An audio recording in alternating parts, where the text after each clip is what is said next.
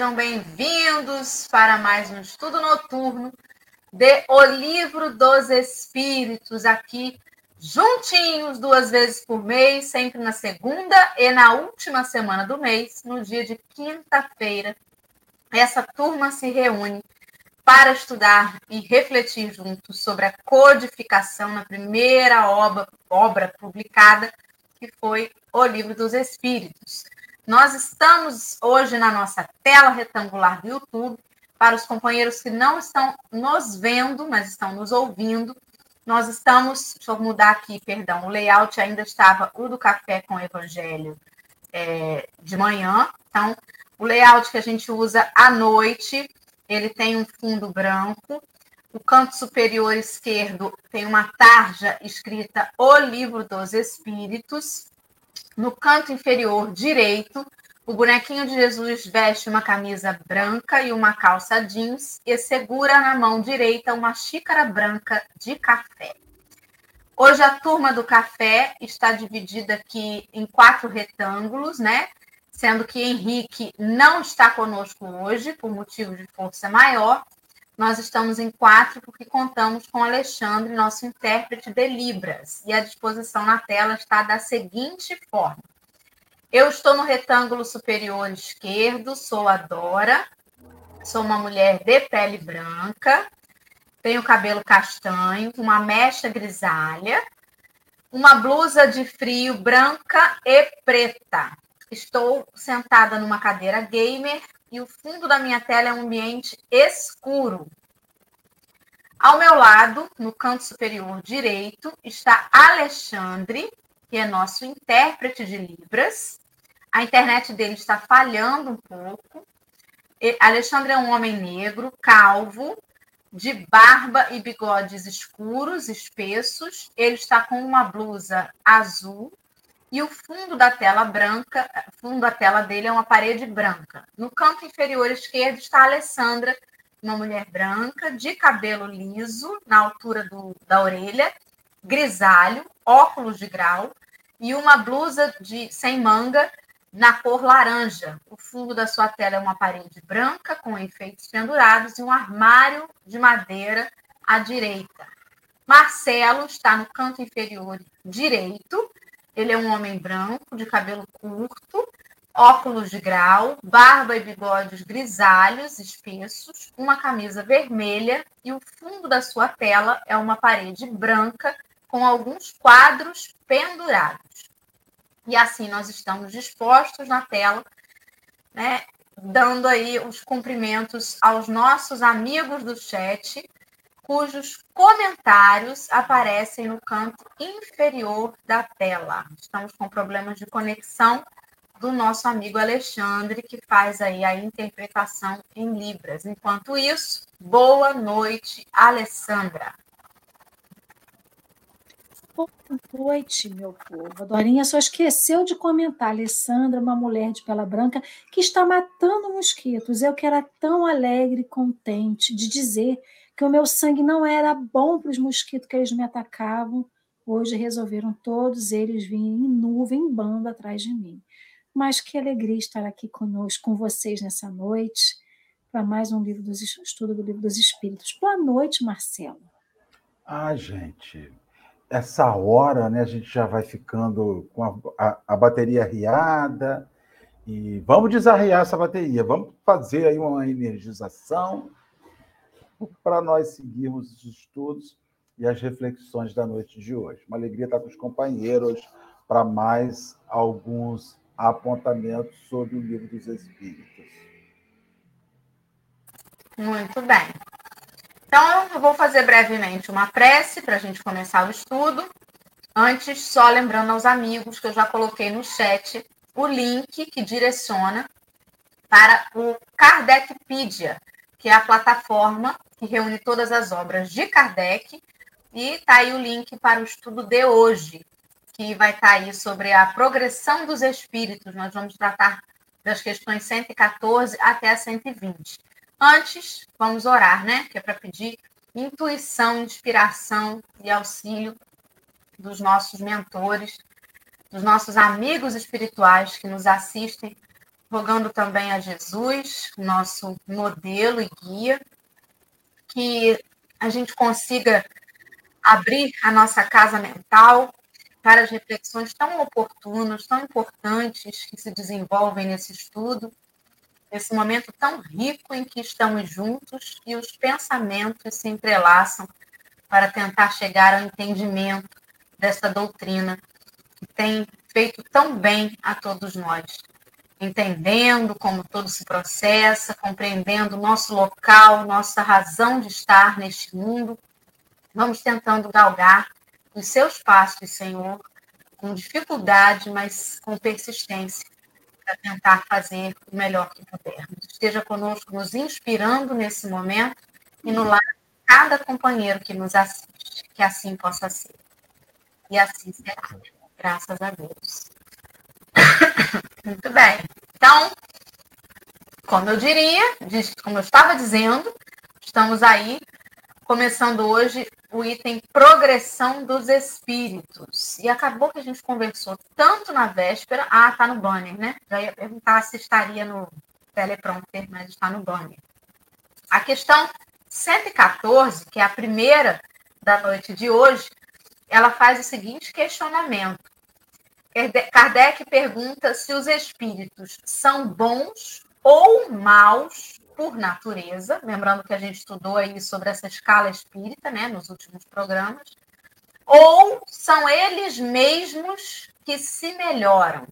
Então, para quem já tem a continuidade do estudo, né, que acompanhou os estudos anteriores, em que a gente falou dos espíritos de primeira ordem, de segunda ordem, de terceira ordem, Kardec vem ainda parecer redundante com uma pergunta dessa. Mas será que seria?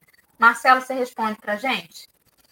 Resposta, ele vai dizer o seguinte: são os próprios espíritos que se melhoram e, melhorando-se, passam de uma ordem inferior para outra ordem mais elevada. Né?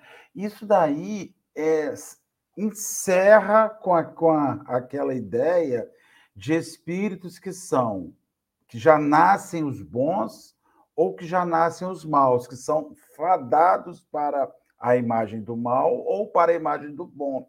Essa ideia de espíritos feitos anjos, que já surgiram os bons, ou de espíritos que têm a face ligada ao mal, os, os, os, os, os demônios que tem a sua criação ligada ao mal. Então, Allan Kardec ele vai dizer, vai, vai fazer essa pergunta, e o mundo espiritual, eles dizem que não, que a natureza do espírito é simples ignorante, e que ele vai fazer essa vivência e ele vai é, gerando na sua vida, criando na sua vida esse exercício e essa prática e essa vivência que faz com que ele possa é, se ver viajando, consolidando né, esse espírito melhor na sua vida, mas que em determinadas horas da sua existência estava ali fazendo a caminhada por um lugar não muito legal, não muito bom, onde o mal era predominante na sua vida. E acho que é isso daí. Se alguém tiver alguma coisa para acrescentar aí, por favor. Eu acho que já vou passar para 115, porque elas, elas conversam entre si, né? As questões, e aí a gente vai juntando aí os comentários, né? Na 115, que quem vai responder é a Alessandra, Kardec pergunta de novo: dos espíritos, uns terão sido criados bons e outros maus? Rapaz, você vê como é que essa espiritualidade é paciente com a gente, né? Porque ou como eu sou muito impaciente, que para mim é quase a mesma pergunta. Eu já ia dizer assim, mas eu já não acabei de falar. Mas não, sou eu, né, que estava ali respondendo, é um espírito de luz. E aí, Alessandra, o que, que eles responderam para Kardec? Até porque se pergunta só uma vez, a gente não acredita. A gente até hoje é assim, a pessoa responde, a gente pergunta a mesma coisa, parecido para saber se a resposta é igual. Imagina se Kardec ia fazer humaninho igual a nós, né? Então vamos lá, a espiritualidade respondeu assim: Deus criou todos os espíritos simples e ignorantes, isto é, sem saber. A cada um deu uma missão, com o fim de esclarecê-los e de fazê-los chegar progressivamente à perfeição, pelo conhecimento da verdade, para aproximá-los de si. Para eles, a felicidade eterna e sem mescla consiste nessa perfeição. Os espíritos adquirem esses conhecimentos passando pelas provas que Deus lhes impõe. Uns aceitam essas provas com submissão e chegam mais depressa à meta que lhes foi destinada. Outros só suportam murmurando e, assim, por culpa sua, permanecem afastados da perfeição e da prometida felicidade. Acho que perguntar se os espíritos foram criados uns bons e outros maus já seria totalmente contrário à definição do que é Deus, né? Desse pai amoroso que a gente sempre fala e que a gente estuda. Então Deus seria muito quem que ele ia escolher? Ele olhar para a cara da Dória e dizer assim: não, Dória é bonequinha, bonitinha, sorri para todo mundo, vou fazer ela boa. Aí olha para a Alessandra e fala: não, a Alessandra é casca grossa, grossa, ignorante, faz ela má. Então seria uma opção você optar por um e o outro, e como que seria esse processo de escolha, né? Então acho que por aí cairia por terra toda a definição do que seria Deus esse pai que dá oportunidade para todo mundo, que diz, né, a cada um segundo as suas obras. Então, é, acho que é bom perguntar, porque mata primeiro todas as dúvidas que possam ainda existir. E quando ele fala, a espiritualidade responde, né, que Deus criou todo mundo simples e ignorante, ele diz que ele está dando a mesma chance para todo mundo. Ele está botando todo mundo no mesmo nível. Agora ele dá tarefas e fala assim: vá lá e cumpre. Marcelo, está aqui a sua tarefa, você vai cumprir? Aí Marcelo vai falar assim, sim. Aí Marcelo vai e consegue cumprir tudo contento. Marcelo consegue andar dez casinhas. Lembra do Ludo? Que a gente jogava dado e que tinha que ir para as casinhas e responder pergunta? É mais ou menos isso. Não, Dorinha? Você não é da época de Dorinha, né? Então, o Ludo era um joguinho que a gente jogava dado e tinha que andar casinhas. É assim, é que nem aquele joguinho da cobrinha que você joga dados e vai andando. Se erra a pergunta, volta. A gente não retrocede, mas a gente fica parado, né? Então, é, não tem como ele escolher. Como que um pai escolhe entre seus filhos aqueles que terão benefícios ou não, né? Não tem como. É, a partir do momento que aquele espírito ele torna-se um ser racional, um ser um indivíduo com consciência de si, e aí ele tem a responsabilidade do seu livre arbítrio, ele passa a determinar a velocidade dessa ascensão, né? É isso que ele está dizendo ali. Que é, como é que é, gente? É culpa sua, né? Que por culpa sua permanecem afastados da perfeição se eles só ficam Gente, deixa eu trocar rapidinho, gente. Deixa eu trocar minha internet rapidinho, porque está travando muito. De acordo, tá? Rapidinho. Chique, né? Tem duas internet. Tá travando muito. De acordo.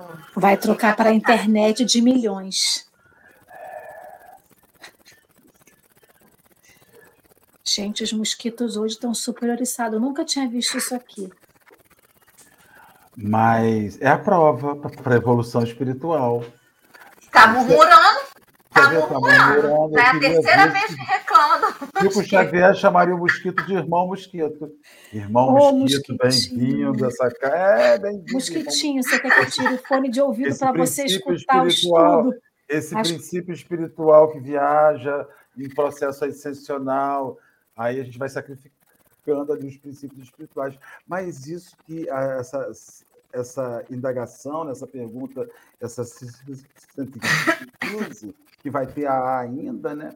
ela assinala a justiça divina, né? que oferece a todos os espíritos as mesmas possibilidades, as mesmas chances, as, o, o, o mesmo acesso a as instruções que farão daquele espírito um, um viajante, né? Que está ali ascendendo e evoluindo. Se você tira isso, você tira a justiça. Se você faz a opção por quem é que vai ser legal, quem é que vai ser ruim, você sacrifica a justiça e aí fica muito complicado, fica extremamente ruim.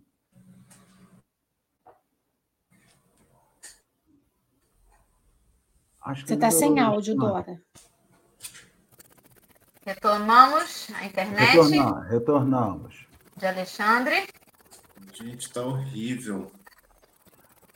Faz parte da evolução. Então, os mosquitos em Rio das Ostras, a internet em Casimiro que Abreu, tudo conspirando para o crescimento espiritual. Daqui a pouquinho tem uma, com a motocicleta, com cano de carga furado, passando aqui em frente de, de Eu já estou com a minha vizinha fazendo festa. Não sei se vocês estão então, ouvindo. Então, pronto, gente. Isso tudo é para a gente crescer e multiplicar, né? Crescer e multiplicar.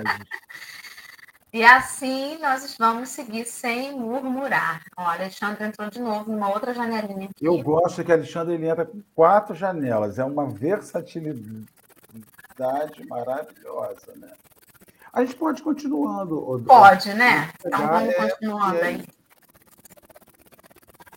Então vamos lá, ele não está aparecendo para mim aqui ainda não. Eita, perdão. É 115, é, aqui é 115A mesmo, porque é muito grande, não cabe. Ah, tá. Desculpa. Aí vai ter que ler a pergunta. A 115A, né? Então vamos lá. Ela é a continuação, obviamente, da 115. E Kardec questiona o seguinte: segundo o que acabais de dizer, os espíritos, em sua origem, seriam como as crianças, ignorantes e inexperientes, só adquirindo pouco a pouco os conhecimentos de que carecem, com o percorrerem as diferentes fases da vida, olha que analogia interessante, né? E aí ele vem e vai responder, não, sobrecarregar vocês, eu mesma vou ler a resposta, né? Sim, a espiritualidade responde que a comparação é boa, a criança rebelde se conserva ignorante e imperfeita. Seu aproveitamento depende da sua maior ou menor docilidade. Mas a vida do homem tem termo, ao passo que a dos espíritos se prolonga ao infinito. Então, Kardec queria alguma coisa palpável, para a gente entender né, do que, que ele estava falando quando alguns evoluíam mais rápido e outros eram mais teimosos. E a comparação com a criança é boa, mas é preciso a gente lembrar que a criança também é um espírito imortal numa nova vivência. Então, aquela criança que é um espírito desses que são teimosos, certamente vai ter um comportamento mais teimoso. Não que isso seja uma regra, tá, gente? Que agora a gente está falando isso, de repente a pessoa já pensa assim: meu Deus, meu sobrinho é esse aí. Esse aí é meu sobrinho, um espírito teimoso, murmurante. Não é sobre isso, não é uma regra geral, né? Tem, tem fases da infância que são mais peraltas, que são mais teimosas, mas pela comparação que ele fez, é para entender que tem alguns espíritos que recebem melhor é, os conselhos, né, que estão mais abertos ao aprendizado, e tem outros que absolutamente só querem fazer a sua vontade e vão batendo cabeça, né? Tal como as crianças mesmo. Estamos de volta, Alexandre, querido. Muito obrigada pela perseverança. Muito Ô, Dora, bem. mas essa, essa parte daí me chama a, a atenção, porque no final, quantas crianças rebeldes na sua infância se tornaram homens excelentes? Né? A gente tem muita. Ah, o meu filho era difícil, o meu filho foi, foi muito hiperalta, fez muita bagunça, foi um filho complicado, mas ele aprendeu. Né? Então, assim, não é porque. O que, a diferença é que o espírito, para evoluir, alguns fazem a opção de evoluir com menos dor. E outros fazem a opção, por livre-arbítrio ou por ignorância, de crescer com mais dor. Agora, o bacana é ninguém ficará para trás. Todos chegarão na reta final. todos concluirão a prova, uns mais rápido, uns mais devagar, mas a excelência existencial ela chegará para todas as pessoas. Então, assim, acho que é, é isso é uma das questões que, que alivia um bocadinho a gente, é o fato de nós não nos não é, vermos que as pessoas estão fadadas ao mal infinito, ao mal para sempre. E aí vem o, o ditado que diz: não há mal sempre dure. Há muitos anos, Alexandre, eu escutei um expositor aqui na região dos lagos, há muitos anos mesmo, que ele dizia uma coisa que caiu pessimamente mal na hora. Mas ele disse assim: que o urubu, urubu vai ser Jesus. E eu custei a entender o que ele queria dizer que o urubu vai ser. Que o mosquito, você pode. Alessandro está ali matando futuros cristos. Porque são os princípios espirituais que estão fazendo uma viagem excepcional que nesse momento podem estar sendo assassinados por Alessandra. Ela atrasa a existência de. Porque esses princípios estão fazendo essa viagem. Não tem ainda o discernimento, não tem ainda livre-arbítrio, não tem ainda a noção de bem e de mal, sequer são capazes de refletir. Não experimentam ainda a afetividade como a gente encontra, mas são individualidades. São princípios individuais fazendo a viagem assistencial. E isso é justo, porque o que seria de um espírito em nível superior e máximo se ele se posicionasse ali e os seres inferiores, as, os, os vegetais, os animais e os hominais fossem adados a viver naquele nível de inferioridade de caminhada, né? Posso falar um negocinho? Pode. Enquanto vocês estavam falando, a comparação que ele fez com a criança, né? Então a gente acha que toda criança é uma criança que tem mimos, que tem vontades, que vai fazer as suas birras. Mas se a gente olhar para as próprias crianças, às vezes dentro da mesma família ou não, elas se diferem tanto entre elas. Então é muito comum a gente dizer: poxa, mas é uma criança e já tem essa percepção da vida, já consegue falar bem, ou consegue ser simpática, ou não, ele é muito ainda má. A gente vê como que entre as crianças é diferente. Aí quando a gente pensa na pergunta anterior, que ele fala que é dado para cada um uma meta, uma tarefa, algo para que essa pessoa faça, e umas fazem melhor e outras não. A gente olha para as crianças, é sobre isso, né? A gente consegue ver essas, lógico, né? Dentro do, do, do espírito milenar que somos, né? O espírito imortal, como um processo de aprendizado, como que essas crianças chegam hoje aqui na Terra e se apresentam tão diferentes umas das outras, né? Então é nítido, aí você fala assim, nossa, é um espírito muito antigo no corpinho de criança. Parece um velhinho, só que é uma criança. Não é porque ele é emburradinho, porque ele é rabugento, mas é porque ele já consegue se destacar, né? Dentro da idade, com calma, com tranquilidade, com um pouco mais né, de, de sabedoria, fala diferente. Então, quando ele, ele faz essa comparação, ele mostra a criança não como uma criança birrenta, mas como aquela criança que veio para ser moldada ainda pelos pais, pelos seus, né, pelos seus, os seus que os criam, né, como um processo de aprendizado.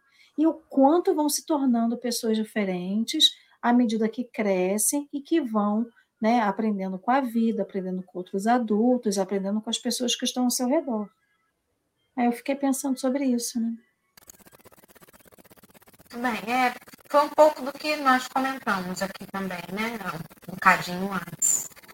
E aí, linkando aí, vamos para 116, em que Kardec questiona se haverá espíritos que se conservem eternamente nas ordens inferiores. E Marcelinho já deu um spoiler disso na fala dele, né? que não há mal que dure para sempre. Responda, Marcelo. Graças favor. a Deus. Não Aí acho lindo isso. Todos se tornarão perfeitos. Ufa, todos mesmo. Mudam de ordem, mas ajudem o gago, demoradamente. Portanto, porquanto, como já de uma outra vez dissemos, um pai justo e misericordioso não pode banir seus filhos para sempre. Pretenderíamos que, que a Deus tão grande, tão bom, tão justo, fosse pior do que vós mesmos? Que doideira, né? Ali ele está dizendo o seguinte: não, gente, pelo amor de Deus, se nós damos uma segunda chance para os nossos filhos, se nós oferecemos aos nossos filhos o direito de reparação, o direito de recomeço, o direito de refazimento, por que a força superior né, não nos ofereceria essa chance? Ninguém vai ficar para ser a fonte, a origem do mal. Nós vamos crescer, nós vamos avançar. Nessas e outras, como é difícil, né? Vou fazer uma vírgula aí. Como é difícil nós oferecermos a chance ao encarnado que cometeu um delito grave a possibilidade de recomeço, né? Isso não tem jeito não, hein? Isso aí não tem jeito não. Isso aí não vai se resolver. Aí os espíritos dizem, demoradamente. Há criminosos, há criminosos, há pessoas ligadas ao equívoco que demoradamente vão precisar de mais um tempo para se, se ajustar para essas pessoas que lhes chegue a justiça humana que vai fazer a limitação da sua possibilidade de seguir gerando danos. Não é esse o objetivo. Mas nós precisamos trabalhar para auxiliar os criminosos ao recomeço. Porque eles, por mais que a gente diga que não, também têm o direito e vão se acertar um dia, né? Eu acho que essa é uma característica marcante, Marcelo, do falso homem de bem. O falso homem de bem não suporta que o criminoso não seja um eterno é, candidato ao inferno. Ele não suporta que um, que um espírito imperfeito, que uma pessoa que cometeu um delito, possa vislumbrar uma nesguinha de céu. Não! Você vai ficar para sempre ali, marcado naquele crime que você cometeu, né? Já tem mais de 20 anos que Suzana esteve envolvida na morte, né, no falecimento dos seus pais. E até hoje, toda vez que a mulher sai de lá para alguma coisa que liberam ela num dia, a sociedade cai em cima, né? Liberaram ela para sair no pleno Dia das Mães. Gente, mas a sociedade não esquece. O falso homem de bem não entende a gente dizer, a gente, quem sou eu para dizer alguma coisa? Mas assim, não entende a bondade divina dizer todos, todos se tornarão perfeitos. E quando escuta Jesus falar que nenhuma ovelha se perderá, o falso homem de bem escuta aquilo, mas traduz de outro jeito dentro da cabeça dele. Nenhuma ovelha que, que frequente a missa, que faça isso, que tenha tal escolha, essas não se perderão. Foi isso que Jesus quis dizer. Não, ele quis dizer nenhuma se perderá. Não é só que você gosta. E é por essas e outras que diversas vezes nós só conseguimos recomeçar longe. É por essas e outras que o criminoso que gera um crime em um lugar, muitas vezes vai ter que recomeçar a sua vida em outro lugar distante, às vezes utilizando, às vezes até de uma outra identidade, porque o homem não esquece dos delitos do homem. Sempre que você fala sobre esse criminoso, você volta ao momento do crime. Mas esquece que já se passaram 20 anos. Até hoje nós chamamos quem trai de Judas. Seu Judas. Dois mil anos se passaram e Judas ainda é sinônimo de, de traição. E aquele Judas já virou um espírito superior, protetor de uma nação, seguindo o caminho dele, já fez a marca dele no mundo, como a Joana Dark, né? reencarnação de Joana. E a gente ainda está agarrado no Judas, quer dizer, isso é a natureza humana para o mal. E é uma coisa importante a gente lembrar que o que a gente está dizendo não quer dizer que a gente está anulando o que o outro fez de errado. Porque aqui mesmo ele vai dizer, eles mudam de ordem, mas isso demora. E vai demorar por quê? Porque eles ainda terão tempo de resgatar os seus erros e aprender. Não é só no erro, não é, eles não demoram só porque erram, mas eles também demoram porque têm que resgatar os seus erros, né? Então é aquilo. Você tem a opção de errar. Erra se quer, pela sua escolha. Então você errou, então você demora porque erra e depois demora ainda para resgatar o seu erro. Passando então para a próxima pergunta, né? Nós estaremos então na 117, em que Kardec questiona: depende dos espíritos ou progredirem mais ou menos rapidamente para a perfeição? Ela acabou Kardec, né? Redundante toda a vida. Fala, Alessandra, responde aí. Eles alcançam mais ou menos rápido, conforme seu desejo e submissão à vontade de Deus. Uma criança dócil não se instrui mais depressa de que uma criança rebelde. E aí é, é, é sobre isso, né? A gente não entende, mesmo que a gente estude, que o poder pela nossa existência está na nossa mão. Então, a gente é dotado de livre-arbítrio para poder escolher. Aí a gente escolhe, se equivoca nas nossas escolhas e diz que a gente foi é, levado por alguém ao erro. Mas a gente teve uma opção de escolher, né? Então, essa esse, esse progresso rumo à perfeição. A gente está estudando de manhã sobre o reino de Deus. E aí, lá no reino de Deus, a gente está dizendo, né? A gente pode dizer, perfeição, reino de Deus, fazia essa, né, essa correlação. Então a gente diz que é dentro de cada um de nós. Se a busca pelo reino de Deus, que é o reino aonde estaremos perfeitos, que não erraremos, queremos ter com paz, só depende da gente, quem mais pode dar conta da nossa perfeição, da nossa caminhada, né? É só cada um com o seu caminhar, cada um com a sua história, cada um com as suas provas, as suas expiações, cada um com seus erros, cada um resgatando os seus erros, e só cada um que pode fazer por si próprio aquilo que tem que ser feito. Né? Marcelo, quer fazer algum acréscimo nisso? Eu gostaria só de fazer uma consideração, que a gente não seja freio de mão na evolução do outro. Sabe? Porque a gente é freio de, muito freio de. Vocês estão ouvindo o som que está aqui? não é uma ambulância, é um caminhão que está dando ré. E aí, o que, que a gente vê? Que a gente não é, nós não somos acelerador nem freio de mão na evolução do outro.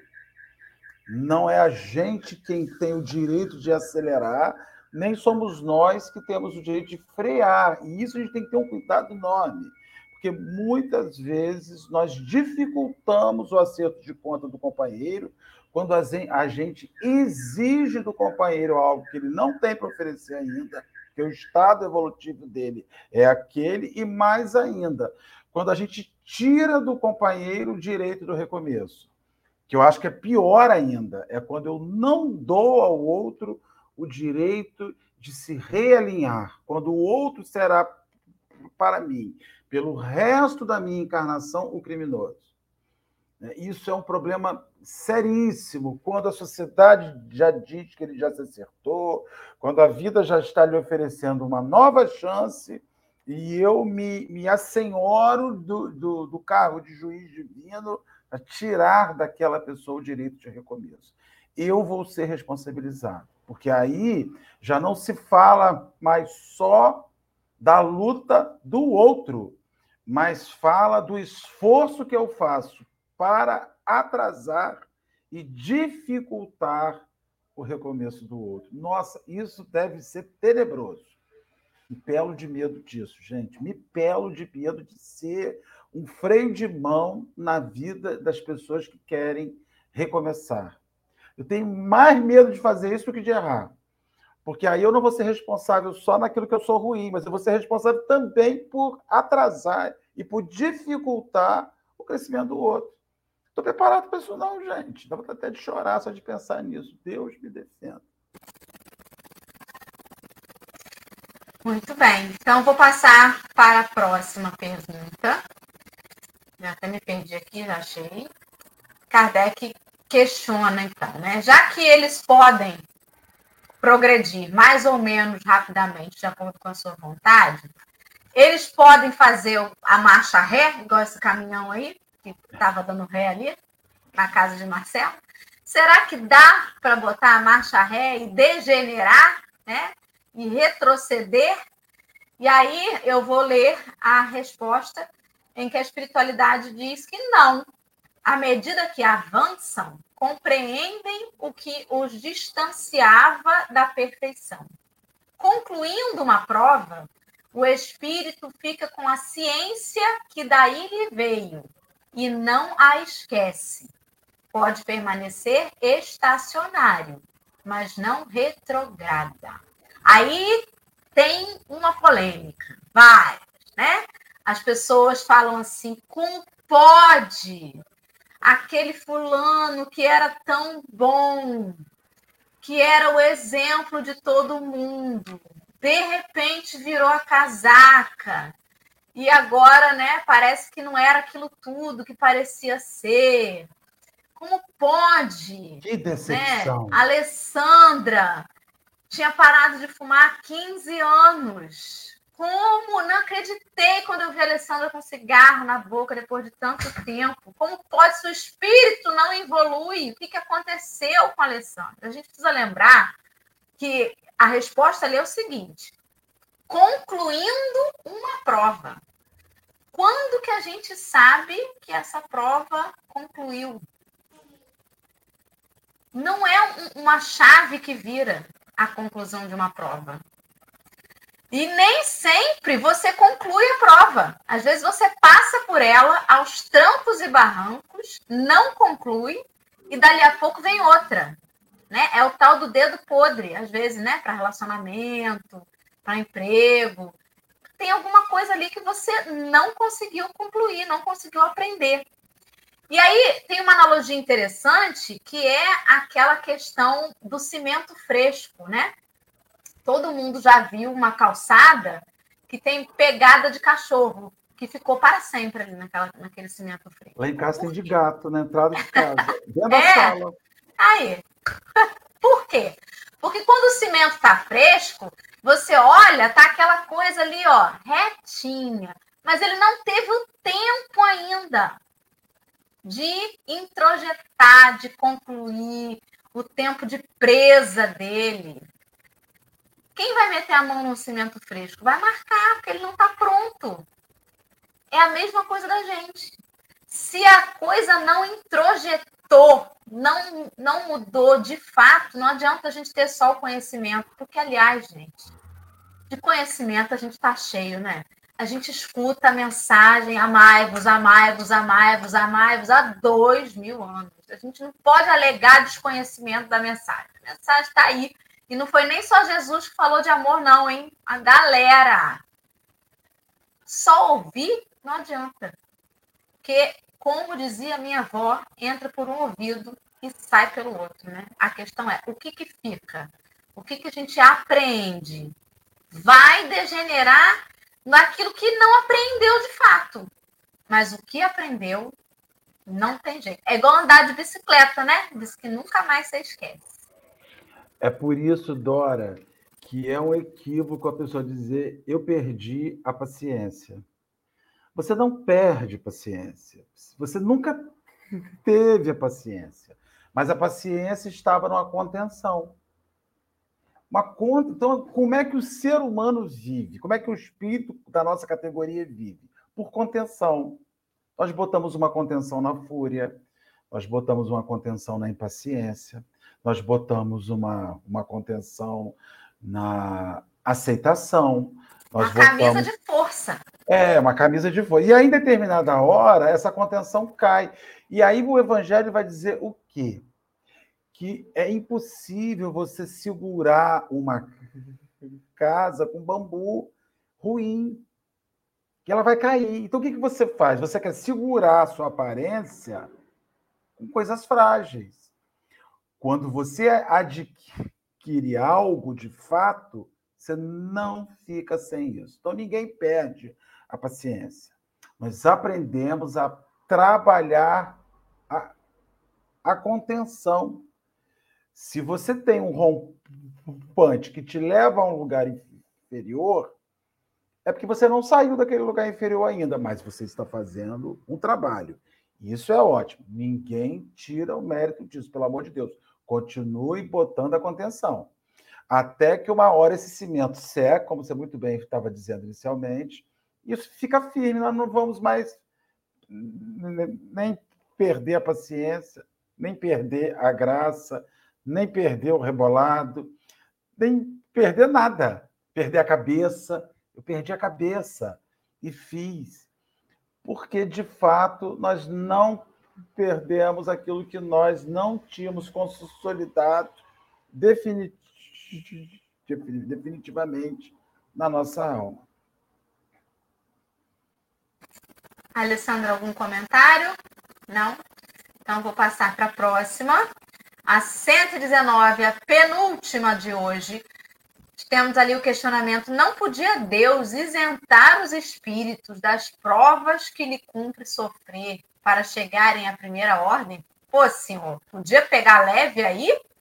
Hein, Marcelinho? Não vou ler essa resposta, não, que é muito grande. Vamos acabar 11 horas da noite. Lê você. vou ler e você comenta. Tá bom. Se Deus os houvesse criado perfeitos, nenhum mérito teriam para gozar dos benefícios dessa perfeição. Onde estaria o merecimento sem a luta? Ademais, a desigualdade entre eles existente é necessária à sua personalidade. Acresce ainda que as missões que desempenham nos diferentes graus da escala estão nos desígnios da providência para a harmonia do universo. E mais o comentário: pois que na vida social todos os homens podem chegar às mais altas funções.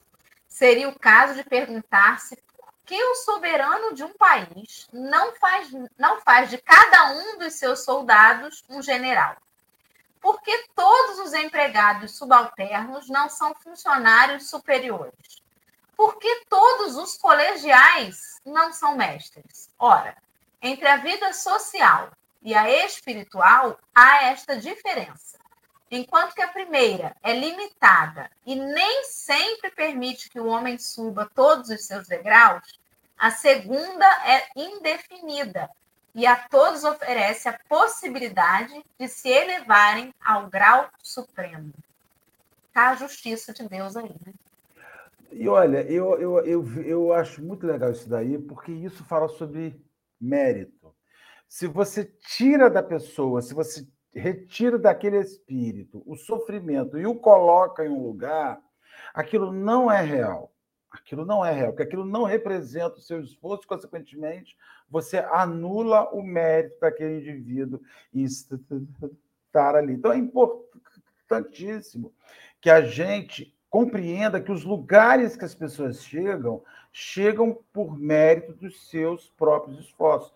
Que o lugar que os espíritos superiores passam a ocupar é por mérito dos seus esforços. Entretanto, esse mérito não precisa, não deve ser confundido, em hipótese alguma, com vaidade e com orgulho. O fato de nós evoluirmos não nos dá sobre aqueles que estão em situação inferior à nossa, o direito de exercermos sobre ele orgulho, vaidade e egoísmo. Porque se o simples fato de nós nos colocarmos numa situação superior, formos ainda motivados a sentimentos inferiores, é sinal que nós não fomos para lugar nenhum ainda. é sinal que nós ainda nos achamos ali embaixo. E eu acho muito interessante, no momento que ele faz a, a nota, que ele diz: e se nós transformássemos todos os soldados em generais?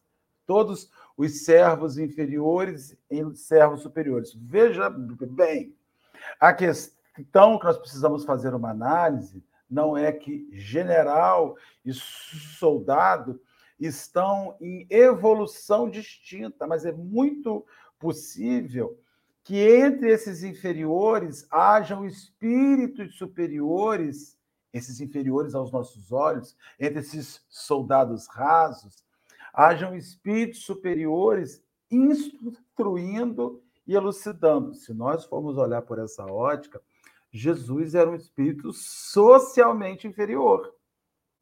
Por que socialmente inferior? Porque Jesus era filho de um homem pobre. Jesus era filho de uma mulher simples. Jesus socialmente não vergava título nenhum de nobreza.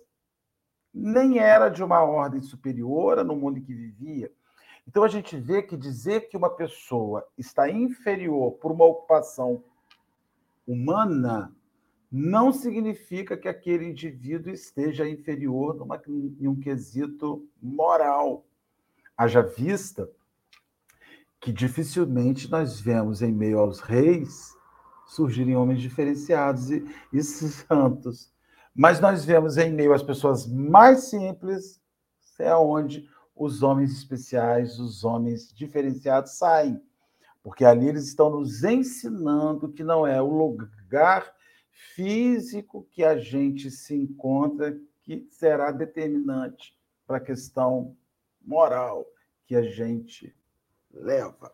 É por essas e outras que seja numa condição material superior, seja numa condição material inferior, todos nós precisamos tirar aí a lição que vai nos elevar enquanto espíritos.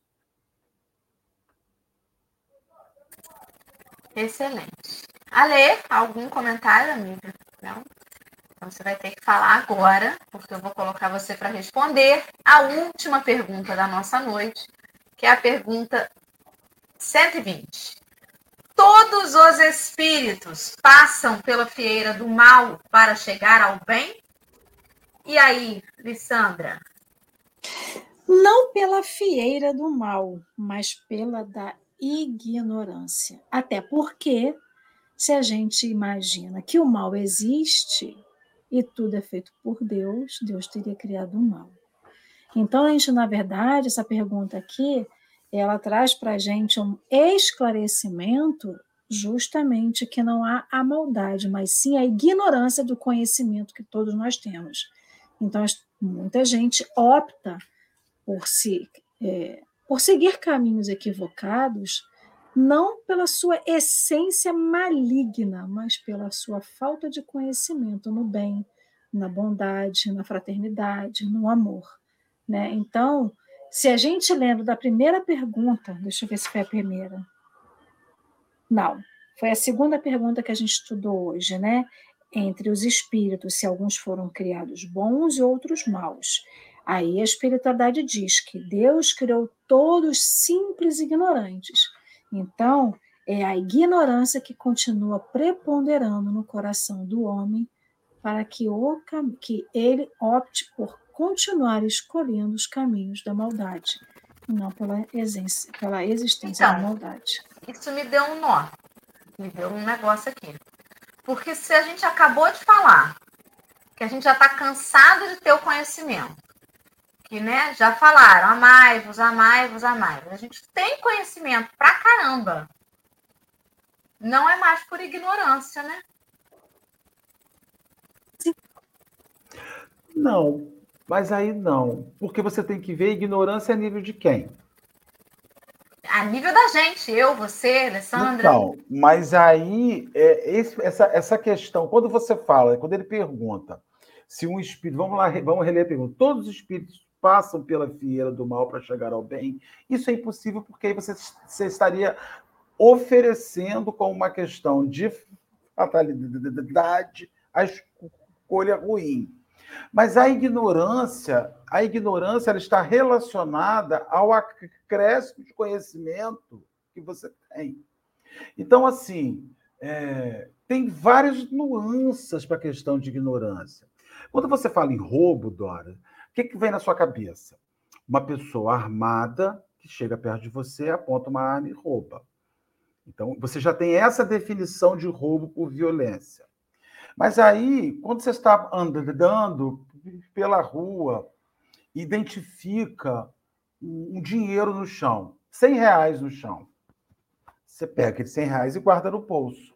Vem uma senhora e fala assim: gente, eu perdi 100 reais aqui agora. Aí você fala assim: achado não é roubado. Quem perdeu foi desastrado. Você pode estar usando uma situação de achar algo não como uma situação de apropriação indébita. Entendeu? Então a gente vê que à medida que você aprende uma situação de mal, assim como você aprende isso em física, nós aprendemos do átomo, né? Então a partícula menor era o átomo, nós partimos o átomo. Então quando você fala o mal, o mal ele é o átomo. Agora este mal se divide em subpartículas menores. Então nós nós temos a ciência sobre o macro mas ainda estamos aperfeiçoando essa coisa mais esmiuçada de mal. Até que você compreenda que uma pessoa que chega próximo de você e diz assim: Eu estou com uma situação muito complicada, econômica. Aí eu chego para você e diz assim: Ô Dora, eu tenho esse celular aqui, estou desesperado.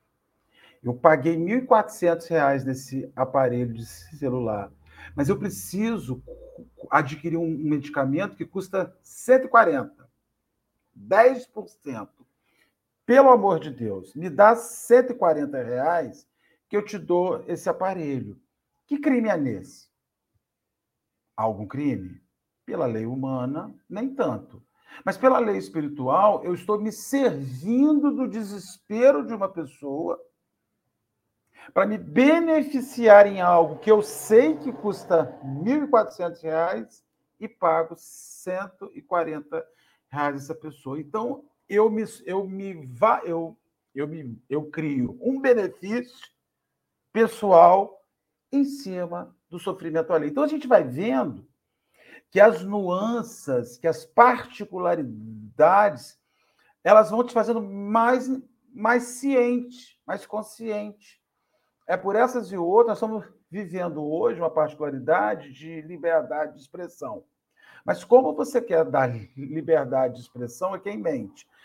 A função da gente é. As pessoas têm que ser livres para se expressar. Tem que ser livres para se expressar. Mas não é justo que nessa liberdade elas expressem a mentira. Porque aí a liberdade, ao invés de funcionar como uma expansão, funciona como um aprisionamento. Então, essa liberdade não favorece ela atrapalha. Então, quando a gente fala em ter consciência, nós temos consciência geral. Mas quanto mais você evolui, você vai aguçando, você vai sensibilizando. E aí você toma as lições da vida. Você, você, você leu o livro Os Lindos Casos de Chico Xavier, que é uma rasteira em cima da outra, porque o Chico te faz enxergar com atos simples da vida que o amor vai muito além do sentimento só de amor.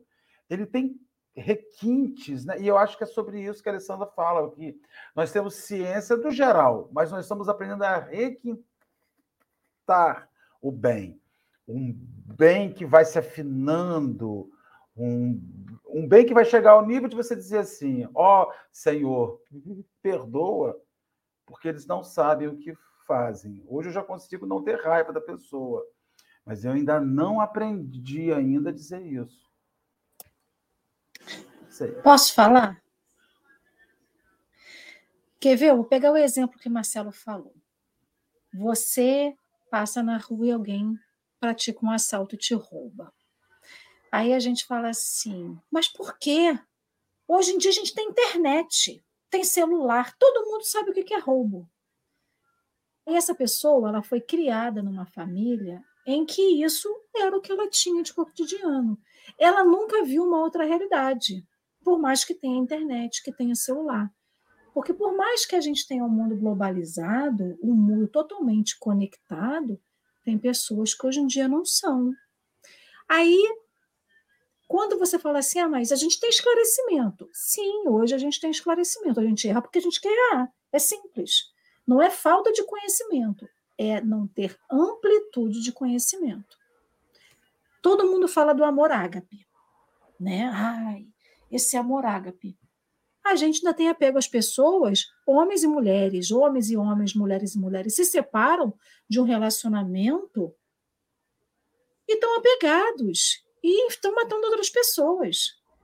E a gente diz que sabe o que é amor, e na verdade a gente está vendo que a gente não sabe o que é amor. Pessoas matam em nome de amor. E outras, outras pessoas às vezes mantêm uma relação excelente com seus ex-parceiros ou parceiras, e as pessoas não acreditam. Que tipo de amor é esse que acaba e você vira amigo do seu parceiro? E a gente vê que, por mais que a gente tenha conhecimento de vários de várias questões, o nosso conhecimento ele ainda é ínfimo.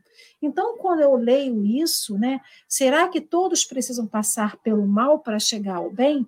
Eu sempre me lembro de pessoas que não sabem, não nunca viveram uma outra relação pessoal, sentimental, de que é, de que é conhecer a bondade, de que é conhecer o que é certo. Eles sempre viveram, né, no erro, sempre viveram fora de uma realidade do que é bondade, do que é verdade, do que é correção.